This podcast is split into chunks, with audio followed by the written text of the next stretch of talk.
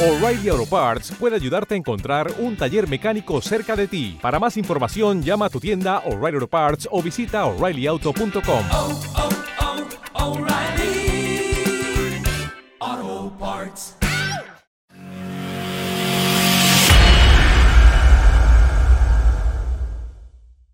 Buenos días a todos. Un día vino a verme al despacho un cliente. Venía porque le habían llamado de comisaría y le habían pedido que fuese para declarar sobre determinados hechos. Me los contó. Me contó lo que había ocurrido, bajo secreto profesional, evidentemente. Y me preguntó, ¿voy a ir a la cárcel? Le contesté, pues no lo sé, tendremos que investigar un poco más, pero estas cosas son delito. Se puso a llorar y decía, pero yo no soy un delincuente. Y tuve que responderle, un delincuente es el que comete delitos y los delitos son delitos porque lo dice la ley. Y digo que es porque lo dice la ley, porque hay conductas que fueron delito y ya no lo son, como por ejemplo podía ser el aborto, que tiene unos supuestos despenalizados. Hay conductas que son malas y no tienen más que una calificación de infracción, como por ejemplo la infracción fiscal. Y hay conductas que no eran delito y que de repente lo son, como por ejemplo el delito fiscal, que lo es desde el año 1973. Hay conductas que son evidentemente delito. Todo el mundo sabe que, por ejemplo, matar o robar son delitos, aunque luego se llamen jurídicamente asesinato, homicidio, hurto o robo, pero el concepto, la conducta, es siempre más o menos similar y es la misma. Pero hay otras que no son tan evidentes, como es el blanqueo de capitales o, por ejemplo, el delito fiscal. ¿Qué es el delito fiscal? ¿Podemos pensar que simplemente es no pagar Hacienda? Pues no lo es. Es algo más que no pagar Hacienda. No pagar Hacienda, en principio, en sí, no es ningún delito. Se investiga al rey emérito don Juan Carlos por posible delito fiscal. Vamos a contaros qué es el delito fiscal y qué posibilidades tiene esa investigación de acabar con una condena. Soy Josep Ruach, abogado, colegiado ICAP 21814. En este canal de YouTube quiero compartir contigo mi experiencia para que de algún modo te sea útil en la vida. También espero aprender de tus comentarios. Te invito a que te unas a mí en la búsqueda de la verdad, aunque sea subjetiva, cada semana en Ruach Legal TV. Como os decía, el delito fiscal es algo que antes no era delito y que después se incorporó a nuestro Código Penal. Fue en 1973 en el antiguo Código Penal. El nuevo Código Penal, que es de 1995, incorporó también el delito fiscal en su artículo 305. Actualmente, el delito fiscal, definido en el artículo 305 del Código Penal, lo comete el que por acción o omisión defraude a la hacienda pública, estatal, autonómica, foral o local, eludiendo el pago de tributos, cantidades retenidas o que se hubieran debido retener, o ingresos a cuenta, obteniendo indebidamente devoluciones o disfrutando de beneficios fiscales de la misma forma, siempre que la cuota defraudada exceda los 120.000 euros. Así que tenemos tres tipos de conductas. Lo podemos englobar en tres conductas que la ley considera que son delictivas. La primera es la defraudación simple, no pagar a Hacienda. La segunda es la obtención indebida de devoluciones de Hacienda. Por ejemplo, si cuando hacemos la declaración de la renta o hacemos una declaración de IVA la falseamos para que nos devuelvan dinero, eso también es una conducta que está tipificada. No consiste solamente en no pagar, sino también en obtener devoluciones indebidas. Y la tercera es de disfrutar de beneficios fiscales, beneficios fiscales que normalmente no nos corresponderían. En la declaración de la renta, si vivimos de alquiler en determinadas comunidades autónomas, tendremos una posibilidad de reducir la cuota, reducir la cuota o la cantidad a pagar en determinadas cuantías según la comunidad autónoma. Entonces, si nos aplicamos esta reducción sin en realidad vivir de alquiler, estaríamos cometiendo también este tipo de fraude o delito. No llegaría a los 120.000 euros, obviamente. Pero la conducta es esta. Así que surgen un poco las preguntas. ¿Por qué si yo no puedo pagar Hacienda, entonces no hago la declaración y me salían a pagar normalmente 5.000 euros y no lo he hecho, habría cometido un delito? No, no habrías cometido ningún delito porque no llegaría a los 120.000 euros. Pero cumplirías los otros requisitos del delito. Lo que ocurre es que hay que cumplirlos todos. Los requisitos de este delito, los hechos que son típicos, es que objetivamente la cuantía de lo defraudado debe superar los 120.000 euros, que tú como persona física tengas la intención y la conciencia, la voluntad de efectivamente cometer este delito. Este no es un delito que se puede cometer por imprudencia, como un homicidio por imprudencia en, por ejemplo, un accidente de tráfico. Y además es necesario que haya una conducta de ocultación. Entendiendo por ocultación el hecho de, por ejemplo, no presentar la declaración o también de falsear los datos de las declaraciones, alterando las declaraciones, la realidad de las declaraciones, lo cual tiene que ser hecho a conciencia. Si yo me olvido una factura, pues si es una factura que normalmente es pequeña, pues en realidad no pasará nada, pero si me olvido de poner en la declaración de Hacienda la mayor de mis facturas de todo el año, puede que sea una ocultación sustancial. Y así está configurado el delito fiscal. Me diréis, ¿y por qué 120.000 euros y no 300.000 o no 10.000?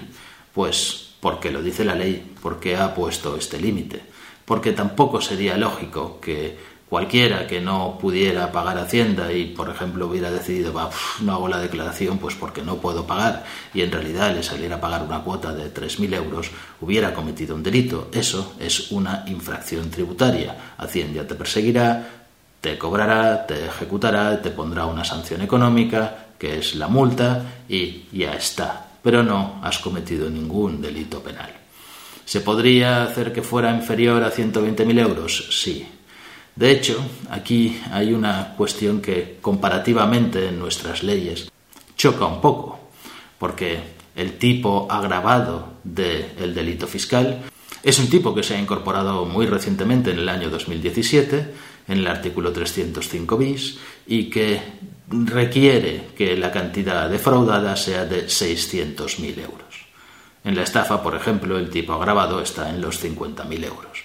No se entiende muy bien por qué este tipo de cantidades, a menos que en lo que estemos pensando es en grandes empresas o grandes multinacionales, empresas que pueden al final facturar muchísimo dinero. Pensemos que una empresa que facture un millón de euros al año ya tendrá de IVA 210.000 euros, así que teóricamente ya podría cometer este delito.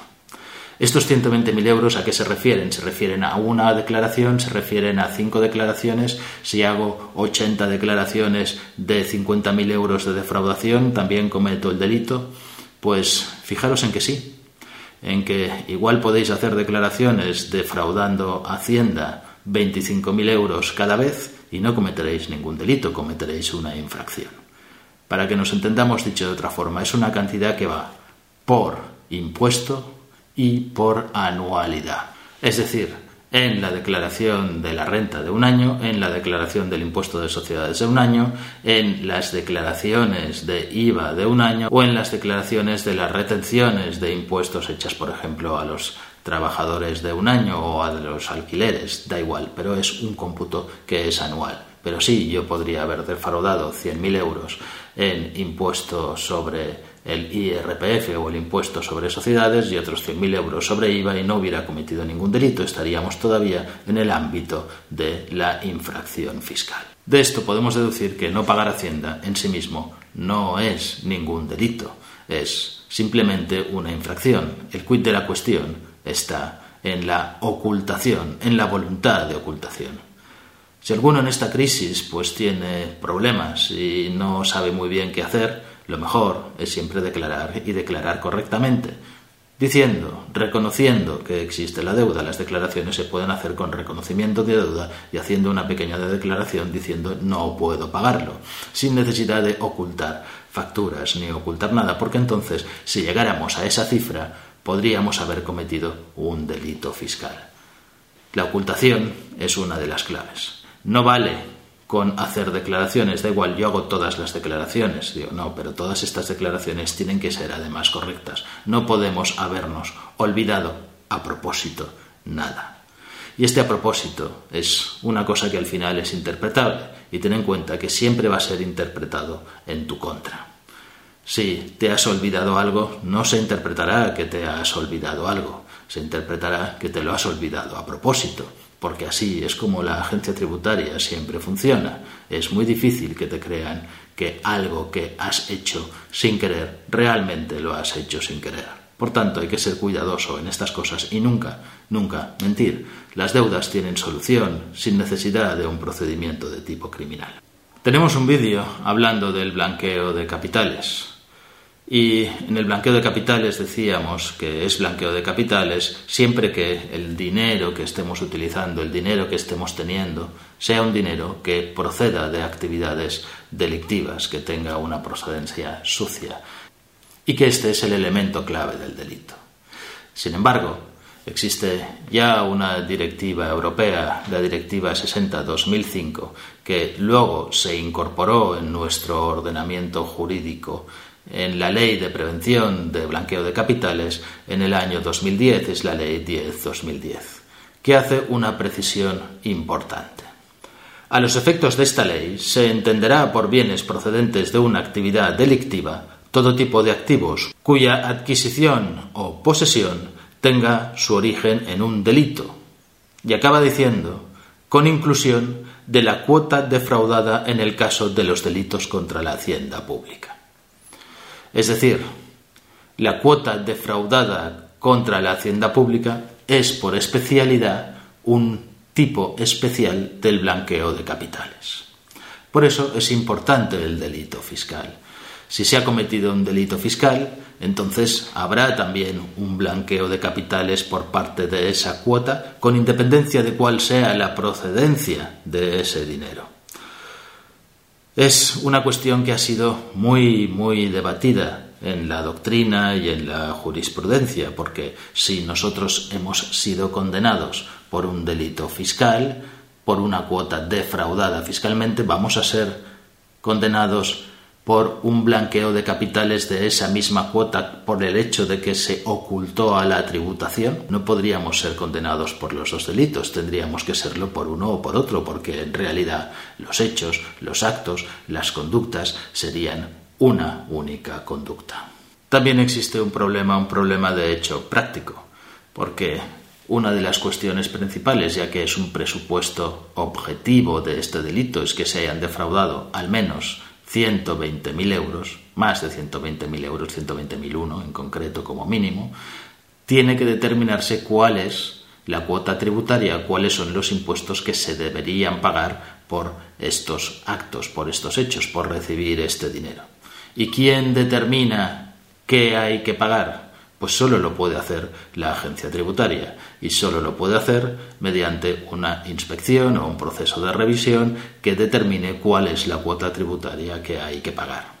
Por tanto, las dos cosas son exclusivamente necesarias. Hace falta alguien que determine esta cuota y una vez determinada la cuota podremos saber si se ha cometido o no un delito fiscal. De otra forma, sin esa investigación tributaria es imposible poder determinar en un proceso penal que existe un delito fiscal.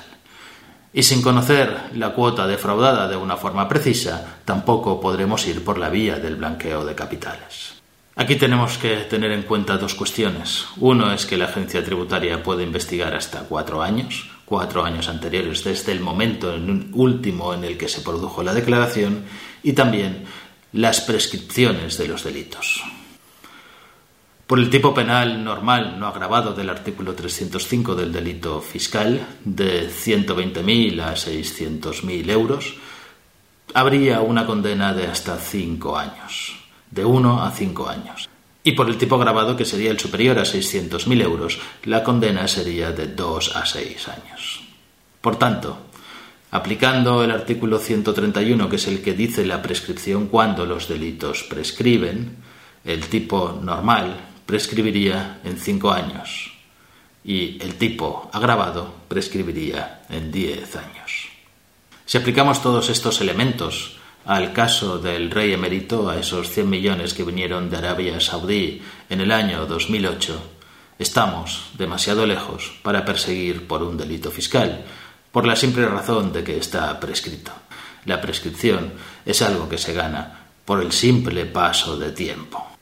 Puede parecer bien o no, pero es lo que dice la ley y lo que dice la Constitución. La prescripción existe porque no se considera justo que algo que ocurrió hace 15 años o hace mucho tiempo de repente resurja de nuevo y hagamos pagar a alguien por algo que en realidad normalmente ya estaría olvidado. Por eso también se pelea en ámbitos internacionales para que algún tipo de delitos sean imprescriptibles o empiecen a prescribir muy tarde o tengan un plazo más largo. En cuanto a vosotros, empresarios y trabajadores, pensar también que esto que decimos del delito de la ocultación o de la no ocultación es también importante a nivel de infracción, porque toda infracción conlleva una sanción. Y para evitar todos estos problemas de delito fiscal o aminorar lo que pueden ser las sanciones por infracción fiscal, es conveniente siempre declararlo todo correctamente y poner atención en estas declaraciones para que nada pueda ser interpretado como una ocultación voluntaria. Es siempre aconsejable reconocer la deuda, reconocer que no se puede pagar o solicitar un aplazamiento aunque tenga pocas posibilidades de que nos lo concedan que acomodar las declaraciones a nuestras posibilidades, que al final es defraudar. Y visto todo esto y consideraciones políticas aparte, el rey emérito va a irse de rositas. ¿Por qué? Pues porque el delito fiscal está prescrito y porque si esto ocurrió en 2008, si recibió ese dinero en 2008, no existía tampoco todavía esta ley de prevención de capitales que incorporaba en nuestro ordenamiento jurídico esa mención especial de que las cuotas defraudadas a Hacienda también son blanqueo de capitales. Si te ha gustado el vídeo, suscríbete, dale al like, dale a la campanilla para recibir notificaciones de los nuevos vídeos y pon tus comentarios. Seguro que son de interés para todos los que quieran leerlo.